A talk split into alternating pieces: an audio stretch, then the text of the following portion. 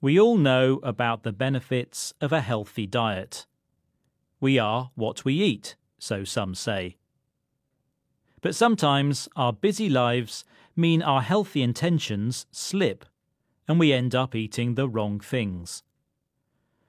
Messaging telling us to eat our five a day encourages us to maintain a balanced diet, but is it accurate?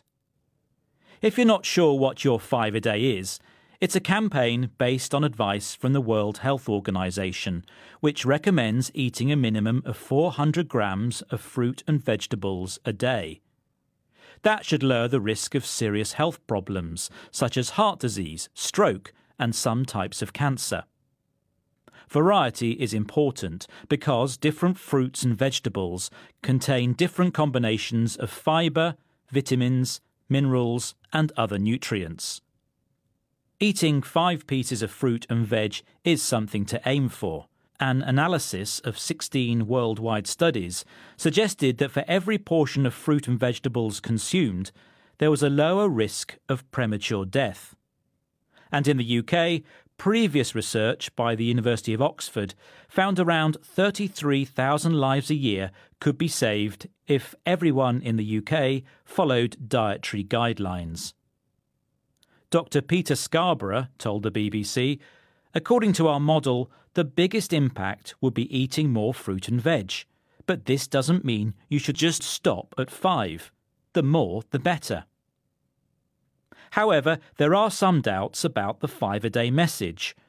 Some fruits and vegetables are better than others. And counting orange juice, for example, as one of your portions isn't so beneficial because it contains sugar. Also, eating more vegetables than fruit tends to be better because they're richer in nutrients. Some doctors also say the message is too ambitious, and a two a day message might be a more realistic starting point. There have been calls to up the quota to seven a day, but research reported in the British Medical Journal found after five portions a day there was no further impact. But whatever fruit and vegetables you consume, every piece can help reduce the risk of cardiovascular disease and cancer. As the old saying goes, an apple a day keeps the doctor away.